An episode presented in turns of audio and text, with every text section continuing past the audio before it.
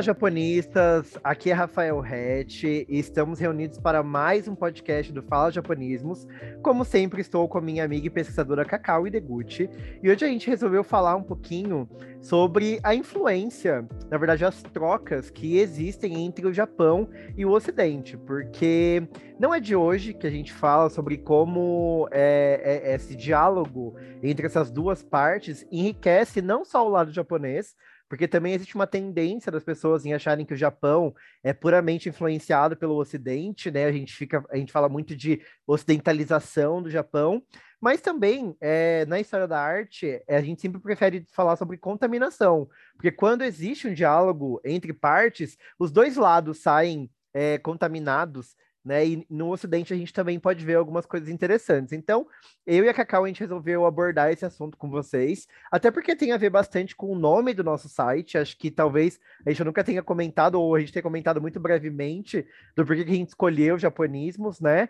É, acho que a gente comentou no post, em algum post do Instagram, algo do tipo, mas é porque, na verdade, existe um movimento, um grande movimento na história da arte que se chama japonismo, né? Um movimento que aconteceu ali no século XIX, é, metade do século XIX e também pegou um pedacinho do século XX, que fala um pouco desse fascínio europeu, principalmente francês, por conta das coisas é, que viam da Ásia, né? É, na verdade, esse fascínio que a Europa tinha, ela é, antecede, ele antecede o japonismo, porque o, a Europa já adorava porcelana japonesa há muito tempo, né? Só lembrar que o contato, o primeiro contato da Europa com o Japão é, foi dos portugueses no século XVI, né? Quando os portugueses estavam expandindo esse o mercado deles, também é o momento que eles chegam no Brasil. Então, nessa época ali, né? É, é cerca de 1543, e um, esse fascínio da Europa vai aumentando, aumentando, aumentando, mas por conta do fechamento do Japão, fechamento parcial, não chega a ser algo extremamente. As importações eram reduzidas. Quando o Japão reabre os portos, aí sim, aí vira uma festa, né, com as exposições universais. É, do século XIX, o Japão garante presença e a Europa fica sabendo, sai em todos os jornais, é, a, na moda, que eu vou entrar nesse assunto daqui a pouquinho, também tem essa influência muito forte da forma como os japoneses se vestiam, porque tem a ver com uma agenda de renovação estética que estava acontecendo na arte, na moda, e a Cacau vai falar também de, de, como isso aparece no cinema, de como isso influencia, como essa contaminação aparece no cinema.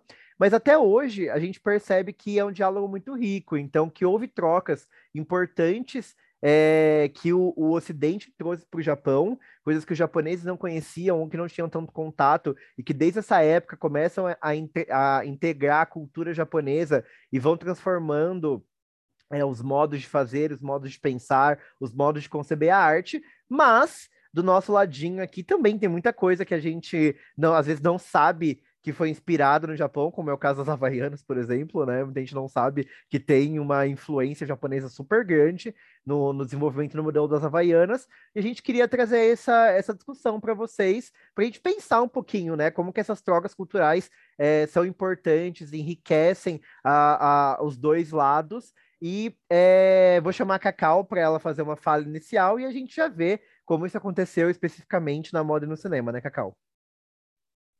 Isso, eu estava pensando enquanto você falava como esse esse nosso episódio de hoje ele é super do, da nossa cara, né? Porque a gente vai falar do, desse japonismo, né? Que é o nome da nossa casa online e vamos especificamente falar do nosso grande do nosso grande repertório, né? Você vai falar de moda, eu vou falar de cinema. E a gente Sim. tenta ao máximo diversificar os nossos assuntos nos japonismos, mas nós somos especialistas em duas áreas específicas, né? Então hoje a gente Sim. vai realmente falar daquilo que a gente estuda, então acho que está super gostoso, super em casa. E é isso, espero que todo mundo goste bastante, porque a gente realmente já falou bastante sobre a ocidentalização do Japão, então vai ser legal também observar como se dá também essa troca, né? Que a coisa ela não é unilateral. A gente está, principalmente agora, a gente está num mundo tão globalizado, com tantas eh, trocas inerentes, né? Que realmente seria impossível a gente não ter um, um ganho, um benefício, uma influência vinda do Japão para o Ocidente. Então, estou super também interessada em saber como se deu na moda, porque confesso que eu, o que eu sei de moda está muito mais relacionado com o Japão em si, eu não sei como que é essa conversa fora do Japão, né? Então, estou curiosa para saber, Rafa. É, então, e é, é super interessante que você comentar dessa questão do mundo globalizado, porque é, não é coincidência que essas trocas elas se intensifiquem ali no começo do final do século XIX e começo do século XX, quando a gente está falando também de um boom dos meios de comunicação, né? A gente tem ali o telégrafo e várias coisas acontecendo é, nessa época que acabam é, tornando esse trânsito informacional muito grande entre várias partes do mundo, né? É claro, se comparado a, a, ao, ao jeito instantâneo que a informação é compartilhada hoje em dia, ainda demorava bastante para chegar, né, as coisas de um lado do mundo para o outro mas mesmo assim bem mais rápido do que no século XVII ou XVIII, que demorava meses e meses, vários meses, e muita coisa se perdiam, porque os navios naufragavam, então é, era diferente, né? Nesse século, no século XIX e comecinho do século XX, a gente está falando dessas trocas mais rápidas. Então, eu acho que é um exemplo que eu sempre dou nas minhas aulas, quando eu falo sobre o japonismo, por exemplo, é a Coco Chanel, porque é, é, muitas vezes as pessoas não sabem que ela se inspirou muito na cultura japonesa para construir as silhuetas que hoje em dia são super famosas, né, dela e de porque a Chanel, como a maioria do pessoal gosta de moda e acho que até quem não gosta de moda sabe, ela tinha essa agenda muito contra o espartilho, contra a silhueta espartilhada, porque ela acreditava que essa mulher, essa nova mulher do século XX, né, precisava de mais mobilidade. E a gente também estava falando de um mundo que já tinha passado pela Revolução Industrial, então a mulher cada vez mais é, adquirindo novos postos. A gente tem ali a Primeira Guerra Mundial, em que você tem uma baixa na quantidade de homens, então as mulheres precisam ir para as fábricas, precisam assumir novos postos. E a forma como se é, a, a forma mais comum de se vestir na Europa, que tinha muita influência da, do estilo vitoriano, era muito pesado, era muito, não era prático para a vida na cidade, para a vida urbana, para a vida é, fabril.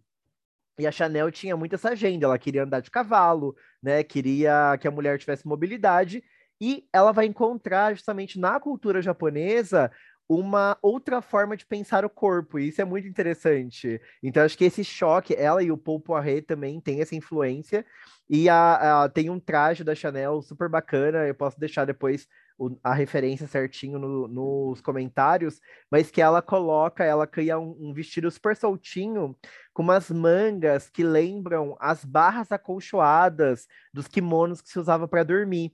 E ela faz uma estampa que lembra muito uma técnica de laqueamento com ouro.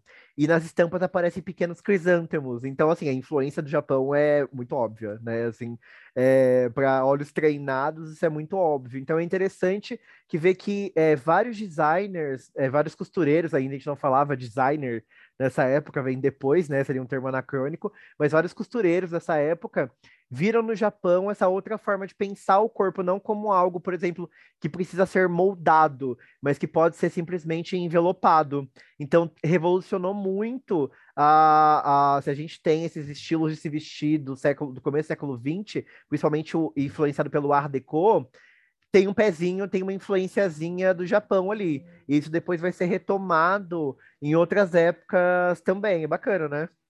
Pensar isso.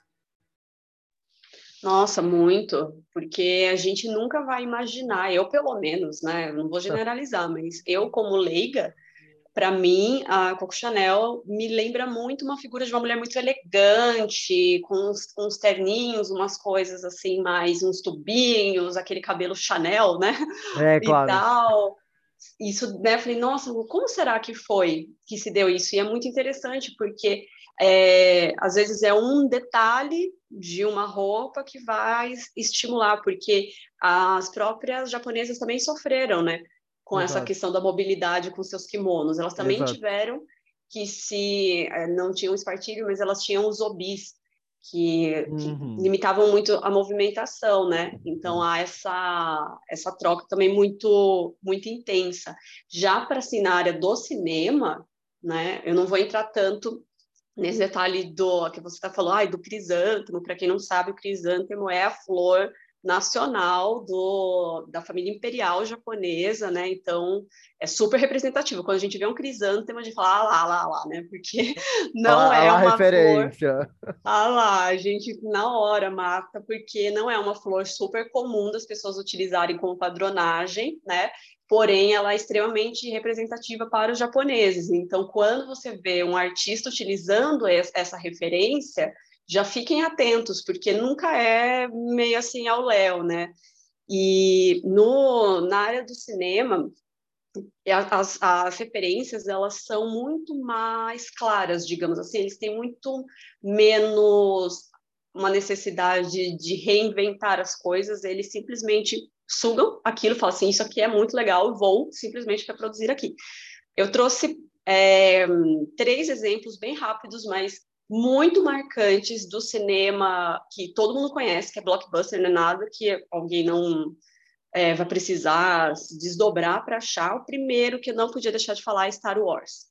Meu Deus do céu, como que Star Wars foi é, influenciado pelo cinema japonês? Primeiro que George Lucas ele é um fã era, né, um fã, não sei, o Jorge Lucas está vivo ainda, agora eu tô meio, fiquei assim eu, nessa dúvida. Rafa vou dar, vai vou, pesquisar. Vou dar, vou, tá, vou dar um Google aqui enquanto você fala. Isso, pra, enquanto eu falo, para a gente saber qual verbo em qual passado a gente vai usar aqui, passado ou presente. E ele é muito fã do ele, Akira Kurosawa. Ele tá vivo ainda, 78 anos. Ah, então, pronto, ele continua sendo, então, muito fã do Akira Kurosawa. E o Akira Kurosawa, para quem não sabe, ele fez muitos tipos de filme. Ele foi um cineasta muito profícuo, ele fez muitas coisas, mas ele é mais conhecido no Ocidente pelos filmes de Daigeki, que são os filmes de outrora, são os filmes de época, e comumente falando sobre a vida samurai, muitos filmes de batalha, senhores feudais, toda essa questão que a gente sabe é, desse, desse momento japonês, né? Então, como George Lucas amava esses filmes, ele falou: vou fazer, então agora, né? Tive a ideia de fazer esse filme que se passa numa galáxia muito, muito distante, porém, os protagonistas do, do filme são os Jedi. Os Jedi, que vem de Jedi Geki, já assim, você vê que não teve nenhum tipo de tentativa de disfarçar, né? Os Jedi, a roupa dos Jedi são muito, muito similares com os trajes de monges budistas. E até você vê pela questão deles usarem a força, deles terem uma atitude mais pacifista em relação a, a como lidar com os problemas, eles já têm mais essa pegada, né? Obi-Wan Kenobi tem essa pegada mais pacifista que lembra muito um monge budista, né? Já o Darth Vader, que é o grande, grande vilão icônico, eu acho que ele provavelmente é um dos vilões mais icônicos que a gente tem na história do cinema, né? Você pode nunca ter visto Star Wars, mas você sabe a silhueta do Darth Vader, né? E da onde vem essa silhueta? Aquele, aquele capacete é totalmente inspirado na vestimenta dos senhores feudais japoneses, né? Que eles têm um capacete extremamente parecido e a própria indumentária, ele faz tudo em preto, coloca uma máscara, porém, se você for ver a silhueta, o Rafa acho que pode depois dar até uma olhada nisso, né, Rafa? Para ver a questão da, da moda, da indumentária, a silhueta é muito parecida com esses daimios, esses senhores feudais. É, eu, vou fazer um, obstante, eu vou fazer um meia-culpa aqui, que eu nunca vi Star Wars, e eu estou chocado com, a, com as referências, assim, e, e, muito babado, nunca tinha pensado no, no, no, no, coisa do monge budista, faz total sentido, mas vou prestar atenção no Darth Vader, na do Darth Vader agora. Sim, não, com certeza. Eu, eu, eu falei, né? Tem gente que nunca viu Star Wars, mas você na hora já lembrou das roupas, você já lembrou da, da silhueta porque é muito conhecido. Então, você pensar que uma das franquias mais conhecidas no mundo todo, de toda a história, é extremamente, extremamente influenciada pelo Japão, assim, em, em é, coisas icônicas. Gente, sabre de luz é impossível, né? O jeito que eles usam sabre de luz é como lutas de, de, de espada né? Então, realmente tem uma influência, inclusive na narrativa e na maneira de filmar, ele usou como base, olha isso, dois filmes do Kurosawa. Um é A Fortaleza Escondida, que eu acho que é de 1958, se não me engano, e o famosérrimo Sete Samurais.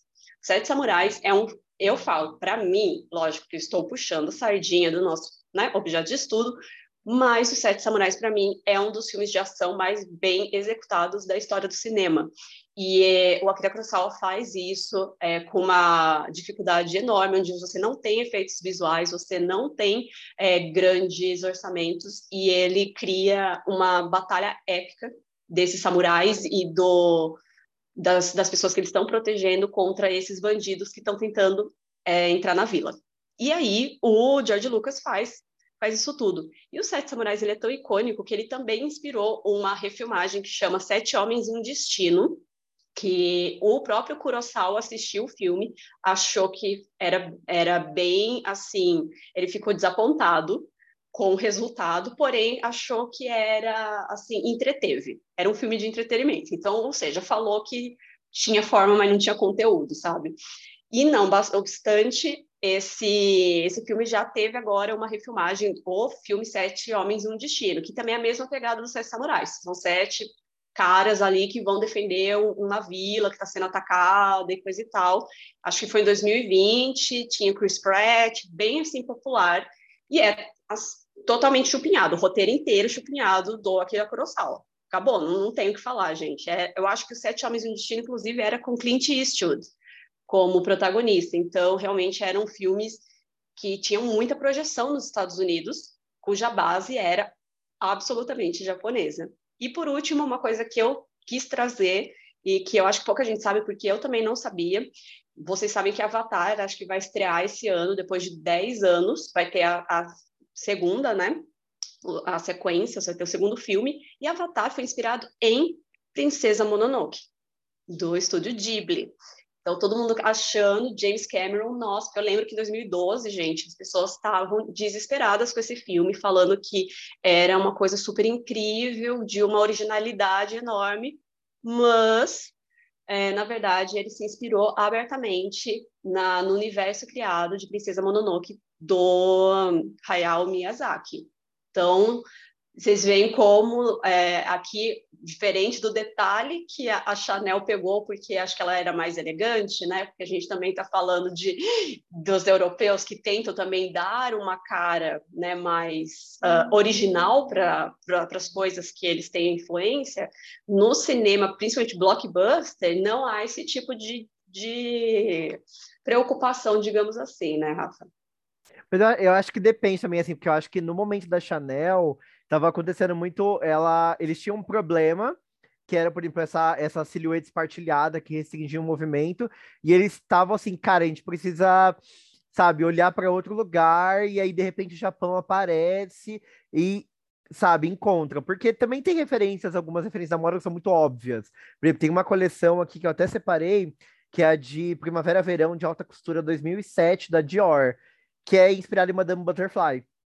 E assim, é extremamente óbvio a referência. Olha a, os modelos assim, geisha, sabe? É muito óbvio. A pele muito branca, sabe? Os penteados de geisha. Então é uma referência extremamente óbvia. É interessante a forma como o John Galliano a, é, mistura as referências europeias, então ele coloca, por exemplo, um peplum, que é aquele voluminho assim na região da, das ancas, né? É, junto com o casaquinho da Dior, enquanto que a parte de baixo lembra o kimono. Então ele faz um mix de referências muito interessantes, e aqui a gente percebe é, essa, essa hibridização, né? De como a, a, os dois lados contaminaram bastante. Enquanto que tem uma outra referência que eu acho que é legal comentar, do Ralph Simons, é da Primavera Verão 2015, da marca dele, da própria marca dele, que ele coloca algumas blusas, é, alguns casacos que tem é, o kyoe na parte de dentro né, que é uma coisa que se fazia bastante no Japão, de Edo, né, colocar dentro do haori ou dentro do kimono algum kyoe famoso. Então, é, já é uma referência muito mais sutil, né, vai captar quem conhece um pouco mais sobre a cultura japonesa, principalmente cultura de Edo, já não é tão óbvio quanto a questão do Galeano. Né? Então, acho que tem a moda teve suas fases também de incorporações mais sutis e incorporações mais óbvias, assim né? Mas eu acho legal como é possível perceber também que é óbvio, assim como o Ocidente viu no Japão essa, é, é, essas inspirações, o Japão também viu no Ocidente muita coisa interessante, né? E quando a gente tem esse trânsito, por exemplo, do Yoji Yamamoto, acho que eu até comentei no Momotalks, né? Eu mostrei um vestido que ele fez é, misturando algumas referências ocidentais, mas de novo o crisântemo aparecia em um tecido que era super de obi, então é, é um, um, um, um, japonês fazendo uma releitura do que foi o japonismo, então a gente vê que é muito dinâmico, né, já toda hora nesse ping-pong, ping-pong, porque não tem como, né, é, acho que como é, por mais, é claro, a cultura da Europa também era super rica, né? A cultura francesa era super rica, italiana era super rica, a cultura japonesa era super rica, mas o outro, né? Esse fascínio, olhar para o outro, traz coisas diferentes que obviamente vão encher os olhos, né? Então acho que é impossível dizer que ah, um é, é, teve mais influência, porque acho que muitas vezes é esse discurso, né? Que o Japão absorveu mais coisas do que o Ocidente. E a Cacau acabou de falar de três é, produções ocidentais muito famosas que a gente vê que estão cheias de referências japonesas. Então, acho que também a gente, esse podcast ele pode servir para mudar um pouco a chave do discurso e de a gente parar de falar que é só o Japão que é, comeu, comeu, comeu, comeu coisa do Ocidente até se empanturrar, porque o Ocidente também fez isso, mas acho que é uma parte do nosso orgulho ocidental de achar que a gente é original, né? Nossa, muito. E até porque essa questão não é tanto uma questão de, de escolha você consumir. Né? No caso do, do Japão, houve uma ocupação, eles não foram colonizados, mas houve uma ocupação norte-americana e uma influência forçada do American Way of Life, né? Uhum. Então, essa ocidentalização, que também começa a partir da Era Meiji, mas muito acentuada após a Segunda Guerra Mundial, Inclusive, nós temos bases norte-americanas até hoje nas ilhas de Okinawa, né? Não é necessariamente uma coisa que os japoneses fizeram porque eles amaram a, a cultura ocidental, Sim. né? Muito tá, tá imbuído aí no, no, no forceps, né? Mas o, o resto do Ocidente não. O Japão, apesar dele ter tido uma influência, obviamente, imperialista clara. Ali no leste asiático, ele não teve essa influência forçada, né, brutali é, brutalizada no Ocidente. Então, realmente, o Ocidente escolhe as coisas que mais fascinam, que, uhum. que mais estimulam e criam em cima daquilo. O que eu acho também que pode haver, isso a gente sempre tem que tomar cuidado, que essa coisa, até quando o fascínio pela cultura do outro é um, um fascínio, é, é uma homenagem, é um bem-querer, e quando é uma apropriação, quando é uma falta de respeito, né? De, por exemplo, eu lembro que teve uma novela que foi feita no, no Brasil, não lembro em que ano, mas ela é assim desse de, depois dos anos 2000, que era de uma família japonesa, eles fizeram Yellow Face, no, no pai, né? Que era, acho que o, o Luiz Melo. Fizeram, puxaram o olho dele para ele fingir que era japonês. A filha era adotada, era Giovanna Antonelli. Mas, por exemplo, eles colocaram rachis no cabelo dela. Então, é, sabe, até quando a gente tem que tomar muito cuidado. Eu acho que ah, nós somos constantemente influenciados. Agora, a gente, por exemplo, meu, é, vou fazer aqui uma coisa meio pessoal, digamos assim, mas a minha mãe, ela tá amando assistir K-drama agora. Então, ela começou a ficar interessada nas comidas, porque eles comem muito, né, nas, nas séries coreanas. E são comidas totalmente diferentes. Então, comecei a trazer para ela. E aí, é lógico, você vai sendo, é, vai conhecendo culturas, você vai sendo influenciado, você vai começando a colocar outros aspectos culturais na sua vida, porque o mundo está globalizado. Então, você é, é, é inato isso. Por isso, a gente tem que ir com cuidado, porque às vezes a gente acha que porque nós vimos muitos doramas, a gente pode falar com propriedade a respeito da Coreia ou utilizar símbolos, é, vestimentas, é, falas no nosso dia a dia como é, tudo bem, né? Então, eu acho que a arte também de, de uns anos para cá, ela tem se preocupado mais. Eu não sei como que é na moda, porque na moda, às vezes, é, é uma visão bem leiga, Rafa, me, me corrige agora. Eu sinto que, às vezes, eles extrapolam um pouco no, na apropriação cultural, porque eles maximizam elementos pra, na, na passarela, né? Porque na passarela você está fazendo o avant-garde, né? Que é realmente uma coisa que você não vai usar na rua, você está trazendo a tendência né? Assim, tô, o Rafa tá balançando a cabeça, significa não estou falando besteira, gente. Mas às vezes eu acho, igual na hora que você falou assim, ah, vieram com as maquiagens brancas e os cabelos de gay, tipo, mas em que será que tudo bem? Né? Será que tá tudo bem ter os cabelos de geisha enormes, né, aqueles penteados super complicados? Gente, elas tinham que dormir num travesseiro de madeira por causa desses penteados, para não estragar o penteado. Tem toda uma questão por trás, né, de tudo. E será que a arte ela está liberada? Eu sei, por exemplo, no cinema não é assim, mas eu queria ouvir um pouco da moda, porque eu acho que a gente não vê muitas pessoas trazendo essa militância, né, de apropriação e tal, quanto a gente vê, por exemplo, no cinema. Eu acho que recentemente até tem essa questão. Eu quero citar um episódio que aconteceu, é, que até fez a, a, a um evento enorme na China ser cancelado, né, envolvendo uma marca conhecida, mas assim eu acho que ultimamente, por exemplo, o John Galliano fez essa coleção em 2007, então acho que o debate ainda era um pouco mais embrionário, né? Hoje em dia eu acho que as marcas estão mais cuidadosas, assim, na forma como elas pegam a referência, porque hum, eu acho que o, o grande problema da moda é quando é feito puramente pela estética, né? Eu acho que no cinema, como você tem que ter uma narrativa, aquilo ali tem que fazer sentido. De... Claro, o desfile também é uma narrativa, né? Mas eu acho que como são 15 minutos, às vezes, você quer causar a impressão visual e você acaba esvaziando, sei lá, um, geixas que têm séculos de história só pelo espetáculo, né? Então acho que a moda ela, ela, tem esse problema, mas aos poucos está sendo mais consciente, né? A forma como é tratado. É, teve críticas muito duras porque teve uma a, a Maria Grazia, que é diretora da Dior, ela, ela geralmente faz viagens a vários lugares é, do mundo para ter é, é, inspirações para as coleções. Só que saiu uma vez, ela foi para o México e ela falou alguma coisa assim que a cidade era feia e não sei o que, não sei o que. E sabe, até que ponto você tem o direito, sabe? Você vai, você vai pegar um lugar, vender um chapéu a tipo, não sei quantos mil euros, você tem direito de chamar a cidade feia, sabe? tipo, relembra um pouco essa, esse colonialismo europeu. Tipo, os europeus, eles vão para os lugares do mundo, pegam o que eles têm que pegar e falam assim, ah, o resto é uma bosta, né? Tipo, só peguei o que era bom e o resto é podre, então... E eles que, eles que classificam, né, Rafa? O que é, é bom, o que é ruim, o que é feio, Exato. o que é bonito de novo. Exato. É para atender esse senso estético europeu, né? Então, também teve uma crítica, eu acho que, eu não lembro qual foi a marca, não sei se foi a Gucci, mas que eles vieram no Brasil e eles, eles fabricaram uma sandália extremamente idêntica, assim, as que se fabrica no Pará, se eu não me engano, que é tipo com palha, uma coisa bem artesanal, assim, do Brasil. E assim, só que eles cobravam, lá, tipo 5 mil euros a sandália, sabe? E no Nordeste é vendida, tipo, 25 reais.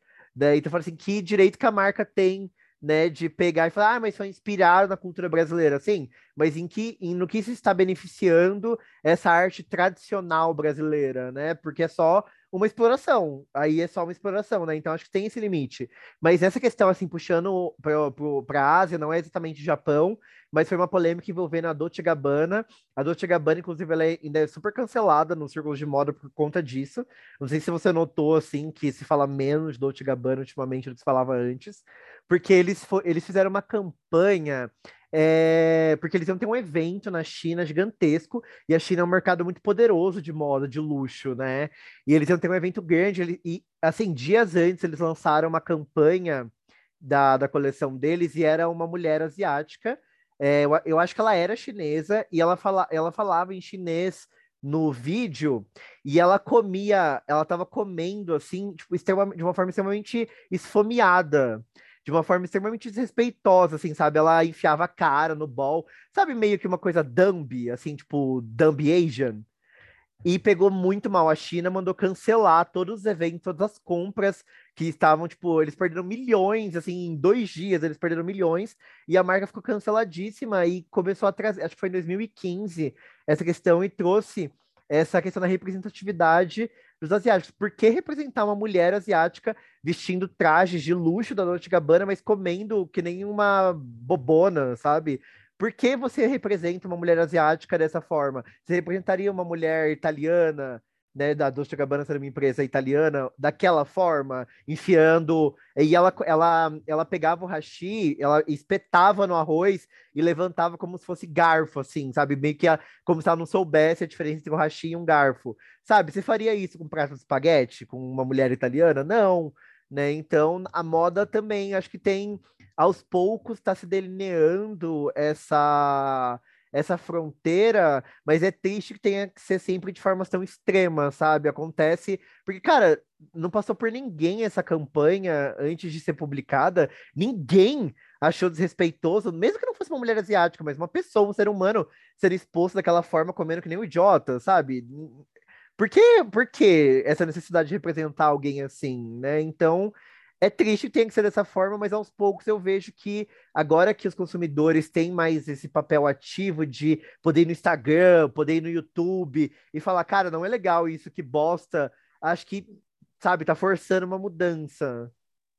Sim, eu acho que quando, enquanto você estava contando esses episódios, é, me, me, veio muito na cabeça perguntar quem serve essa não. imagem, não. né? A quem, assim, qual, quem se beneficiou? Porque nem a marca, o que, que o que, que valoriza Exato. a marca, por exemplo, essa figura? Porque, como a gente fala, essas marcas, elas são é, a elite da elite, elas são peças caríssimas, né? Uhum. Que são salários, uma peça é um salário de muita gente, do mês inteiro. Então, para o que, que valorizou a marca? Ela está com uma roupa belíssima da Dolce Gabbana e comendo de, de, uma forma desrespeitosa e aí trazendo uma série de gatilhos e desrespeitos ao povo asiático. Assim, é, realmente prova que parece que as pessoas elas realmente não refletem a respeito. Uhum. Elas pensam na imagem, né, igual você falou, né? O imagético e esquece que aquilo é, é interpretação também. As pessoas claro. têm que, que tirar alguma coisa daquilo. E as, as, boas marcas, elas conseguem aliar o significado à estética. Exato. Então, une aquilo perfeitamente e pronto, né? Isso é uma, é uma questão muito importante que eu acho que a gente tem que trazer, porque nós, trabalhando é, com cultura japonesa, a gente sempre tenta tomar esse cuidado de não cair em clichês, né? Não cair, não ultrapassar lugares de fala, a gente buscar sempre outros pesquisadores, pesquisadores nativos, pessoas que estão falando sobre isso, que estão vivendo sobre essas coisas, né? Porque por mais que a gente ame muito, né, uma cultura, não é igual a gente comentou, né? Nós não é nosso lugar falar isso é bom, isso é ruim, isso é ok, isso não é para a cultura do outro, né? Porque a gente está aqui tentando difundir, fala gente, é, é feito assim lá. O que que a gente pode aprender, o que a gente pode é, prosperar dentro disso, o que a gente pode se influenciar, como que a gente pode se conectar e tá tudo bem. Então, uhum. acho que realmente a gente chegou num ponto de reflexão onde as produções artísticas elas também precisam ter essa Sim. reflexão, senão a gente não vai conseguir consumir. E por isso que para nós é muito ruim e cai muito mal quando existe essa adaptação do cinema dos filmes japoneses para os Estados Unidos, porque daí a gente já não está falando mais nem de inspiração, eles estão fazendo uma adaptação, eles vão pegar o filme como um todo e fazer uma versão estadunidense, certo? Uhum, um remake. Então, né? para é um remake. Então, isso aconteceu muito, muito, muito nos anos 90, início dos anos 2000, principalmente com filmes de terror, né, séries de terror de muito sucesso no Japão que foram adaptadas para o mercado norte-americano, mesmo roteiro, só mudando os atores é, mesmo, é, né? Nossa, nossa querida Samara, né? Pois é, né? A Sadako virou a Samara, a gente teve Água Negra, tem né, vários, é, vários filmes que foram adaptados e também, por exemplo, muito famoso a série Godzilla, que a gente até chama pelo nome norte-americano, quando no Japão é Godira, né?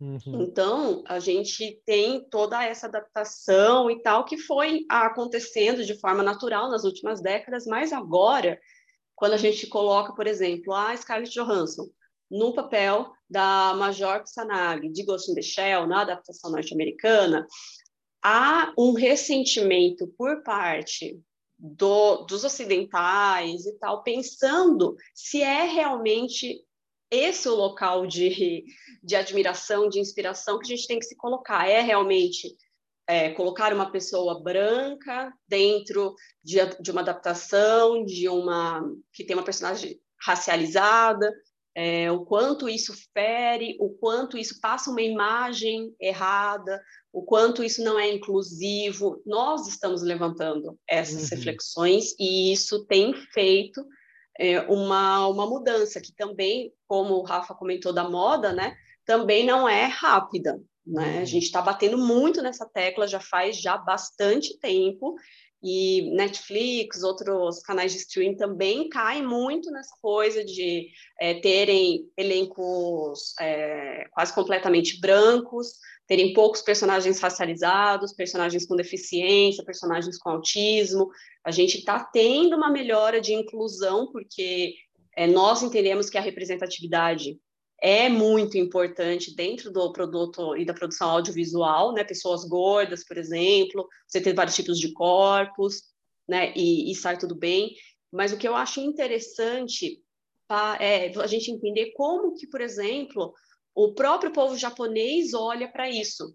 Porque quando você vai ver a repercussão né, dessa problemática, são sempre os ocidentais falando né, que, sobre essa questão, e, e também ocidentais, é, oh, desculpa, ocidentais racializados, por exemplo, eu sou uma ocidental racializada. Sim. Então, para mim, ah, é, isso, isso fere, isso não é legal e tal. Então, mas como que eu, os japoneses, os asiáticos estão vendo isso? E aí tem uma coisa muito curiosa, porque como o, o Japão ele ficou também muito tempo fechado, depois ele foi logo ocupado, né? E aí você já, gente, a Segunda Guerra acabou ontem, né? Uhum. O Japão ficou fechado por 200 anos.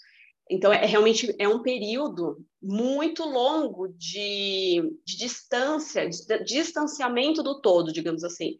Então, para eles, a gente está falando de uma forma generalista, tá? Mas para eles costuma ser muito bom quando há a divulgação da cultura japonesa. Eles gostam muito de saber que a cultura japonesa, as obras japonesas estão chegando em lugares mais distantes. Então, quando alguém vira e fala, ah, o que, que vocês acharam da Scarlett Johansson ser a Major Kusanagi, né? As pessoas falam, nossa, eu acho incrível, porque ela é uma atriz muito famosa. Então, quer dizer que se ela estiver no filme, muitas pessoas vão assistir e muitas pessoas vão conhecer a história Ghost in the Shell. Então, para eles, a importância não recai dentro da representatividade da pessoa amarela, mas sim na arte japonesa sendo conhecida. Então, é uma visão completamente diferente que a gente tem aqui. Né? Inclusive, até alguns críticos acham que foi exagerado isso, porque a Major Katsunagi, na Katsunagi, Kusanagi, eu sempre esqueço, eu faço confusão com a mulher, mas ela, ela, na verdade, não é um ser humano, ela é né, uma androide que tem sensações humanas, então não faria diferença ela ser japonesa ou não, porque ela, na verdade, não é nem um ser humano, né? Então, tem uma série de interpretações, e eu acho que isso é, é interessante da gente ver que, não, de novo, não existe certo ou errado, né? São como cada, cada pessoa sente o mesmo tipo de, entre aspas, apropriação, inspiração, adaptação, e para os japoneses há muito essa questão de, meu, mas não é mais legal se o máximo possível de pessoas conhecerem forem atrás das, da obra original? Então, por que não colocar a Scarlett Johansson, o Brad Pitt fazendo o, sei lá, o casal do Era Uma Vez em Tóquio? Tipo, ok, é. então, né? É, isso me lembra três episódios, a moda, que, que, tem a ver com moda, que tem a ver com o que você está falando. Legal. Primeiro, é quando a Katy Perry foi no Japão e usou kimono. Porque para comuni a comunidade Nikkei é, americana foi um desrespeito, Uhum. né? Apropriação cultural, Katy Perry não pode e tal. E no Japão, todo mundo adorou. Falou assim: Meu Deus, a Katy Perry de kimono, que incrível, caramba, a Katy Perry, né? Aqui, no Japão foi super bem recebido. Aí teve outro episódio também Pera, esqueci agora. Vou comentar o terceiro, depois eu volto no segundo. Mas que. Ah, lembrei do segundo. O segundo foi quando teve uma exposição do Van Gogh, acho que foi no Museu de Boston, e tinha a quarta-feira do kimono, porque né, não de Van Gogh, desculpa, uma exposição do Monet. E tem aquele quadro super famoso do Monet, que a esposa dele a tá Camille. kimono, é, ela tá com um kimono vermelho de costas. E você podia usar esse kimono e tirar uma foto de costas. De novo, para a comunidade Nikkei americana, eles pediram para tirar, falaram que isso é um desrespeito, que isso é banalizar a história do kimono. Mas os japoneses acharam o máximo aquilo. Inclusive, tem até no YouTube, eles, porque o Museu de Boston acabou tirando, ele cedeu as pressões e fizeram uma série de palestras sobre conscientização de apropriação cultural. E eles chamaram um professor japonês e ele falou que ele não via problema e que os japoneses também não veem problema nisso, porque eles acham legal que a cultura do kimono seja tão interessante para os ocidentais. Então, tem a ver com o que você está falando. E por último, a polêmica, acho que você viu, né, quando a Kim Kardashian escolheu apelidar a, a, a linha de roupas dela de kimono. E aí sim, no Japão foi um bafafá e o próprio, se eu não me engano, o próprio ministro da indústria ou das relações exteriores escreveu uma carta para ela pedindo que ela não patenteasse, né? Porque aí realmente é um absurdo, né? Não tem nada a ver com o Japão as roupas dela. E ela queria patentear em língua inglesa o, o nome kimono. Então, assim, ninguém ia poder falar que produz kimono, porque kimono é uma palavra patenteada pela Kim Kardashian. Aí, Absurdo, gente, né? né? Aí que a gente vê os limites da coisa. Então, assim, é, por exemplo, a Katy Perry usar o kimono, ela não no Japão é, ela não desrespeitou, assim como a Lady Gaga foi e usou roupas do Tomo Koizumi, né? Você tá ali é, imergindo na cultura, é uma coisa. Agora você querer pegar uma palavra né, que é tão importante para uma cultura, e você é, capitalizar, né, e você proibir, por exemplo, pessoas daquela etnia de usarem a própria palavra, né? Nossa, absurdo, gente. Exato. Assim, é um fora da casinha, né? É, a gente é, fala, é. a pessoa realmente saiu do, do da órbita. E é muito legal você falar dessa exposição do Van Gogh em, em Boston, porque a exposição foi para o Japão também né? E essa, essa, essa tela é muito. Não é do Van Gogh, é do Monet. Do Monet. Tá... Monet. Do é. Monet. É que o Van Gogh tem a ver com o japonismo, aí fica na cabeça. Muito, exato. E, é, e ele era um japonista, né? É, Total. É, ele era é. totalmente apaixonado, apesar de nunca ter ido ao Japão, né? Exato. O, a exposição foi, e essa, esse quadro da Camille é muito debatido dentro ah. dessa questão de ser uma mulher branca, da maneira como ele representa, desculpa, a maneira como ele representa o samurai de uma maneira mais suja, embaixo, no pé. Hum. Tem uma série de questões ali, né? Que é, já foi muito debatido, mas quando vai, é, é uma coisa muito louca mesmo, né? Quando vai para o Japão, o museu não só né, coloca lá o quadro, todo mundo vai ver e tudo é maravilhoso, como eles fizeram, isso daí eu achei tão maravilhoso, eu queria muito, um, eles fizeram um bichinho de pelúcia daquela exposição que era a Hello Kitty usando o kimono. Ai, meu Deus, preciso vermelho. ver Hello Kitty usando o kimono vermelho. Sim, pode pesquisar lá, entendeu? Camille Monet, kimono Hello Kitty. Você vai vou ver. Vou fazer tem... isso agora. Faz. É incrível. Então, assim, é realmente para ver como a gente não, não tem como falar pelo outro, né? A gente tem que ouvir o que o outro está falando, mas isso não invalida o que os Nikkeis norte-americanos sentiram quando Exato. viu tipo um monte de gente fazendo fila para tirar foto de kimono, Exato. sem entender o que, era aquilo. E, e, assim, às vezes eu acho que o que mais fere é, as pessoas racializadas é tratar aquilo como uma coisa esquisita, uma, ai, nossa, que coisa bizarra. Vou lá ver porque é uma coisa é uma coisa tosca. Uhum. Então é, é meio que a falta de respeito com a cultura do outro. É. Né? Então, quando a Katy Perry ela vai no Japão e ela usa um kimono no Japão, que com certeza teve uma série de pessoas lá ajudando a ela a se vestir e tal, é uma coisa. Outra coisa, por exemplo, uma outra artista nos Estados Unidos, que acontece muito isso, teve uma época que eu acho que a Gwen Stefani, ela estava muito focada em Harajuku. Harajuku ela Girls. colocou quatro, é, eu adoro ela, mas ela colocou quatro mulheres asiáticas para ser bailarinas dela, ficando sempre num segundo né, patamar ali, usando roupas estilizadas como kimonos mais sensuais uhum. e tal. Aí uhum. você fica um pouco, né?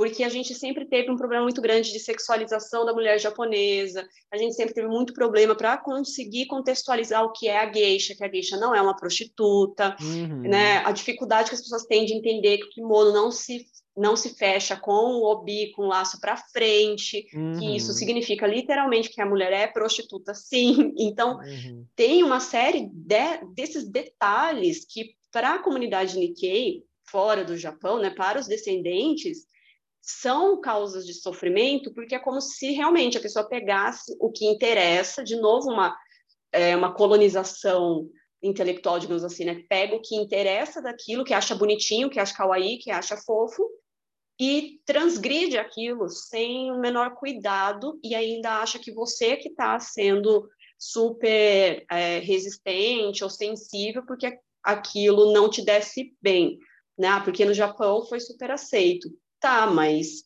é, cada um, cada cabeça sua sentença, né? Não é bem assim, não é só no Japão que tem japonês. A gente tem que entender isso, né? No, a cultura japonesa, agora, depois também de toda essa esse movimento migratório e imigratório dos japoneses, né? A gente no Brasil a gente tem a maior colônia de japoneses do mundo fora do Japão. Então, uhum. né? vamos com calma, existe cultura japonesa em muitos lugares do mundo, além do Japão. Então, a gente é, tem que tratar realmente o que você falou, a influência, né? Existem limites ali, da, até onde vai a influência, até onde e é, começa o desrespeito, né? Sobre isso. Exato, eu acho que é, é sempre importante quando a gente vai incorporar, assim, porque eu acho que nós que gostamos eu acho que muitos dos nossos ouvintes é, são não, é, não têm descendência ou ascendência, né? É, e às vezes ficam pensando em, pisando em ovos, assim, tipo, ah, eu posso incorporar referências no meu trabalho, né? Eu acho que eu sou da opinião que sim, que eu acho que esse diálogo ele é sempre muito bonito, desde que haja uma pesquisa por trás e um, um porquê de estar ali, né? Sim. Eu acho que Faça é, é, sentido, né? É, eu acho que é sempre válido, porque eu também acho muito ruim, mas aí você pode dar também a sua visão comuniquei, quando a gente fecha tudo muito em caixinhas, eu acho que no mundo que a gente vive hoje globalizado, eu acho que isso é mais danoso do que positivo né? Uhum. Eu acho que a gente que estuda tanto a cultura japonesa, é que legal, né? Que eu estudei a ponto de poder incorporar no meu trabalho, de trazer aquilo, aquele meu estudo e também mostrar uma forma de respeito em relação à cultura. Mas eu acho que é sempre necessário fazer é, com cuidado. Por exemplo, vai mexer numa, numa questão mais tradicional, mais, é, como eu posso dizer, mais sensível, conversa com alguém, né? Com alguém da Sim. comunidade. A gente tem o Bunkyo aí, né? Tem várias instituições, é, ou não sei, né? Com a vizinha que faz, não sei, né? Procura alguém conversa assim, ah, eu quero fazer tal coisa.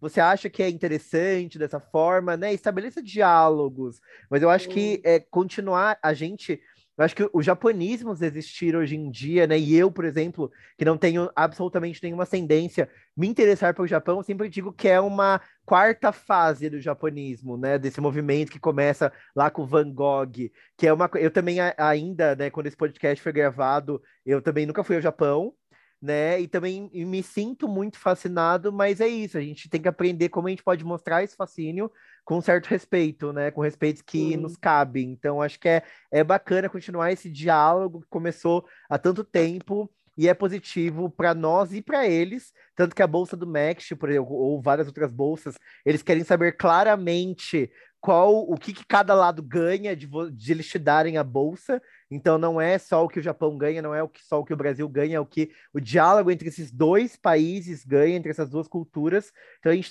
a gente tem que entender nosso papel também como uma ponte, né? Entender que a gente continua esse diálogo, mas que a gente tem que continuar de, forma, de uma forma saudável, né?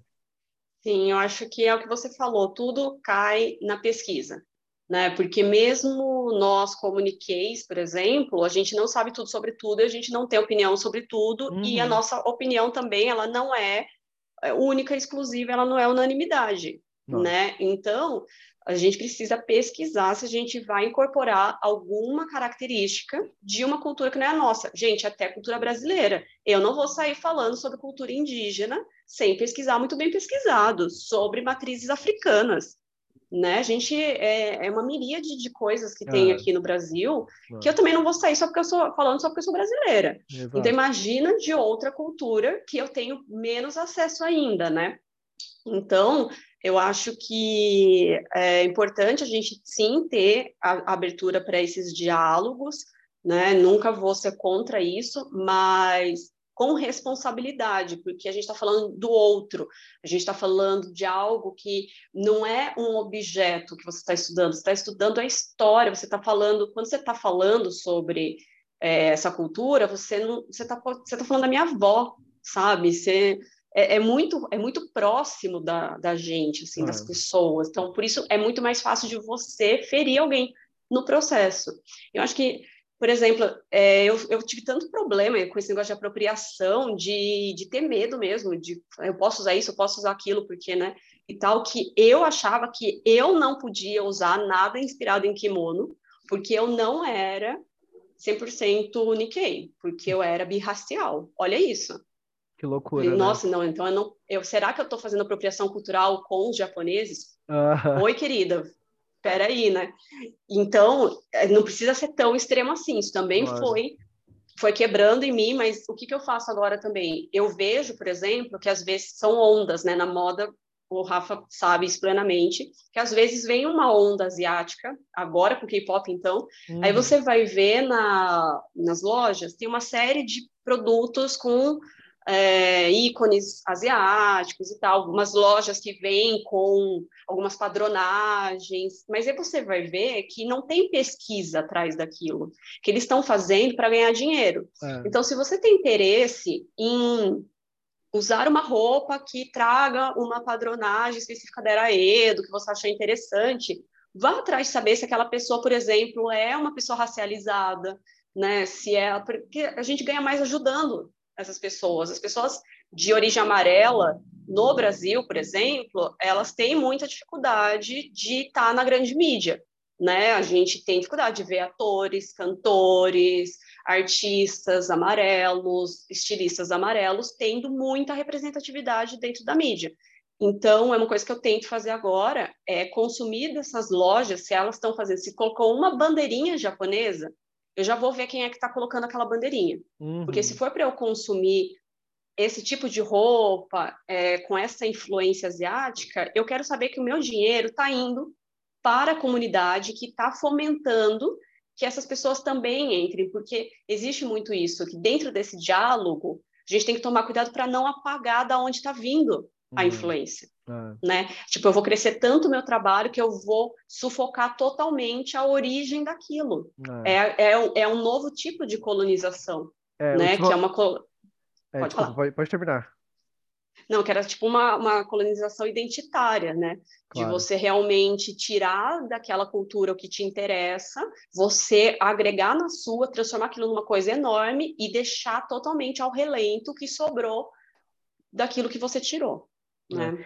É, nesse assunto eu tenho visto bastante, assim, algumas coleções da Renner é, com frases em japonês, né? E eu acho muito estranho, porque, assim, sabendo japonês, às vezes eu leio a frase e falo, gente, que coisa idiota pra colocar numa camiseta, sabe? Tipo, uhum. se um japonês quê, olhar né? aquilo, ele vai falar assim, por que você tá usando uma uhum. camiseta escrito isso, entendeu? Assim, é, e eu vejo, por que, por que não tem uma camiseta escrita lá em árabe? Por que não tem escrito uhum. em armênio? É, é uma fetichização, né? Tipo, ah, vou colocar aqui porque essa letrinha bonitinha vai ter um monte de adolescente querendo comprar. E é um esvaziamento total, Isso. né? Do, é um negócio que não tem razão de ser, ele é puramente pelo capitalismo, pela venda, Exato. pela comercialização. É o mercado, né? É, é o mercado, assim, a gente tem que pensar, assim, ah, isso é bonitinho, beleza, ok, legal, mas eu vou mesmo fomentar, fomentar uma indústria, por exemplo, quantos quantas pessoas da Renner que estão trabalhando na Renner são asiáticas, né? Tem descendência asiática. Eles tão, o que eles estão fazendo pela comunidade? Só estão botando ali a letrinha porque é bonitinha, né? O alfabeto, o, o, o, kanji porque é bonito. Então, pensar, né? Vale a pena eu, é, eu também fazer a nossa parte, que nem você falou, né? Nessa questão de quem a gente apoia, né? Não só de nós enquanto pessoa, assim, de ah, eu não vou fazer esse tipo de coisa porque eu sei que é errado, mas também na, no nosso círculo, nas ações que a gente coloca no mundo, né? Exato. A gente tem que vê que nós somos, nesse mundo globalizado, nós somos agentes de transformação também. E o nosso dinheiro, principalmente hoje em dia, né, a gente está falando no ano de 2020, com uma inflação altíssima, o poder de compra muito baixo, então você tem que saber muito bem aonde você está largando seu dinheiro. Então, ninguém está falando que não é para você comprar camiseta de anime, mas tem tanta, tanto lugar fazendo camiseta de anime, por que, que você não vai tentar, então, é, fazer uma pesquisa e tentar ajudar alguma loja de pessoas racializadas, né, fazer a divulgação de uma loja que está começando, que as pessoas estão fazendo na raça. É, eu acho que é importante a gente pensar nisso, que também é um novo pensamento mais sustentável, de você saber para onde está indo o seu dinheiro, Não. qual que é a fonte é, da onde está vindo a sua roupa, tudo isso é muito importante. Quando a gente vai consumir qualquer tipo de, de arte, é importante a gente pensar nessas coisas. Eu acho que acabou que eu e o Rafa, quando a gente faz esse podcast mais conversado, a gente vai indo para vários lugares, né, Rafa? e a ideia era falar um pouco sobre como o Japão influenciou e a gente chegou em como essa influência pode também ser muito nociva, é. né, para, para o próprio Japão, para própria, a própria cultura, para próprios, os próprios descendentes. Então, o Rafa falou uma frase que é muito certa, assim, que é essa fetichização da imagem. A gente não, não consumir essa imagem tão uh, homogênea, não é nem homogênea, insípida, né? Assim, que é uma coisa idealizada e tal, e reproduzir isso. A gente tem um pouco de crítica. É, vamos ajudar sim, vamos consumir. A gente está num mundo que é assim, a gente tem que pagar as contas, os, quem faz roupa tem que pagar conta também, então vamos, né? É, consumir, mas com essa, sempre com essa responsabilidade de saber que um kanji que está lá tem uma história, né? A gente foi no, no Momotalk o Takashi tem uma aula lá sobre como que o kanji, o kanji ele vai se desenvolvendo, se modificando, como que toda a escrita japonesa se modificou, como que o hiragana é uma forma de de evolução da escrita que é totalmente que foi totalmente amparada pelas mulheres uhum. cortesãs. Uhum. Olha como é importante né, para a cultura japonesa e ela não pode estar limitada a estar tá simplesmente estampando uma camiseta escrito Ramen, porque é assim, né? Tipo, é um esvaziamento é mesmo, é, esvaziamento. é um esvaziamento. É. Porque se uma pessoa gosta só disso, só disso, imagina, ela, a cabeça dela vai explodir quando ela descobrir que tem muito mais do que isso. E que não então, é só o então Japão que come lamen, né?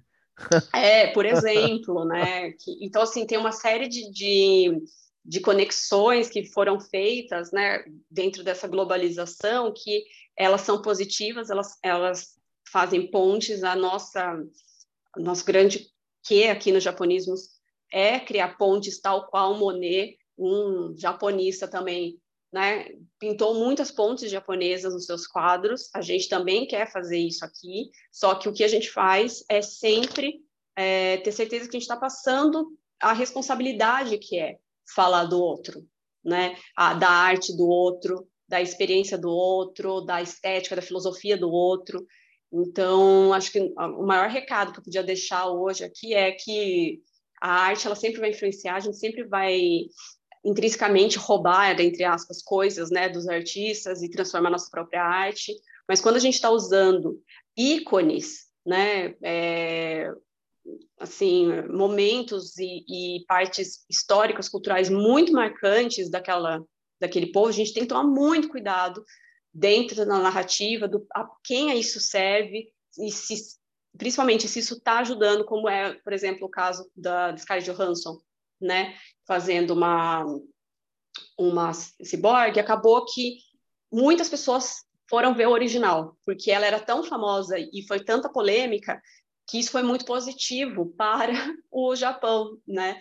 Então acabou que essa escalação de, por um lado, foi bem bem difícil de aceitar aqui no Ocidente, para os japoneses foi super incrível, eles amaram, foi uma publicidade maravilhosa e o filme original foi muito visto, voltou, foi para o stream logo depois, então acho que a gente tem que refletir sobre isso. Acho que essa seria a minha fala.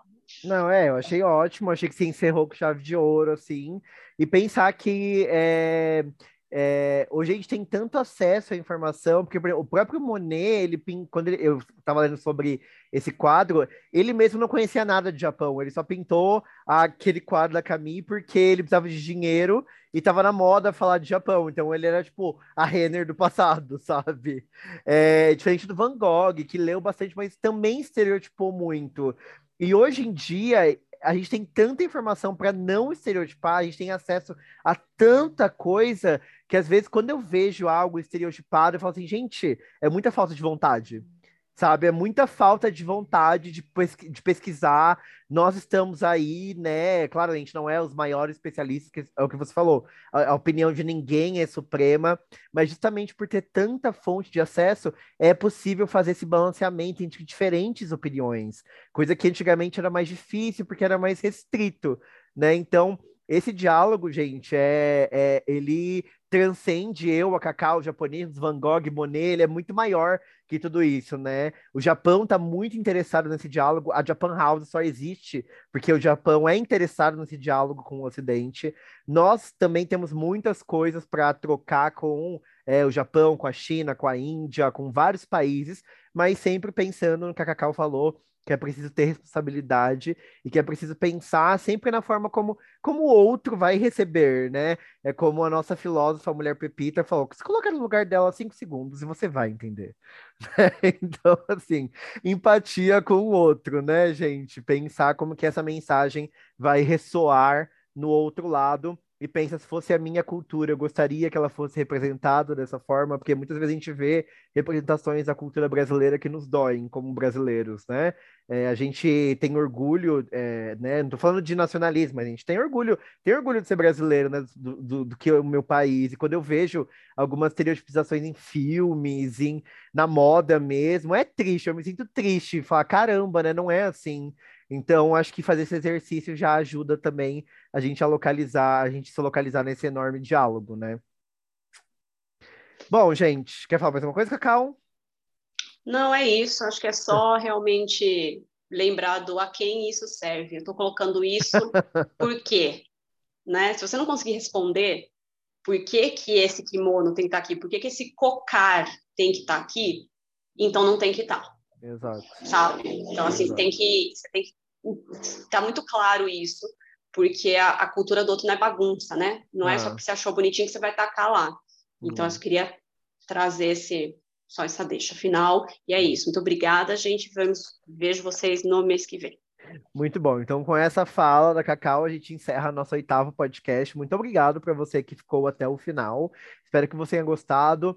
Comenta é, nas nossas redes sociais o que você achou desse episódio, o que, que você acha dessa discussão. Já aconteceu algum episódio com você que você queira comentar que tem a ver com esse assunto, da forma como a cultura brasileira, a cultura japonesa, esse mix, né? Eu sei que tem o pessoal por aí produzindo muita coisa legal, misturando as culturas, então a gente quer saber também, manda pra gente aqueles artistas que você conhece, que estão fazendo um trabalho bacana, né? A gente tá, também está curioso para saber o que está acontecendo porque infelizmente é muita coisa e a gente não consegue acompanhar. Então, se você sabe, dialoga com a gente, a gente está sempre aberto para fofocas e edificações, né? Então, nos vemos no nono podcast em junho. Se você também tem pautas que você gostaria que aparecessem no podcast, manda pra gente. E é isso, japonistas. Nos vemos em junho. Um beijo para todos e até a próxima.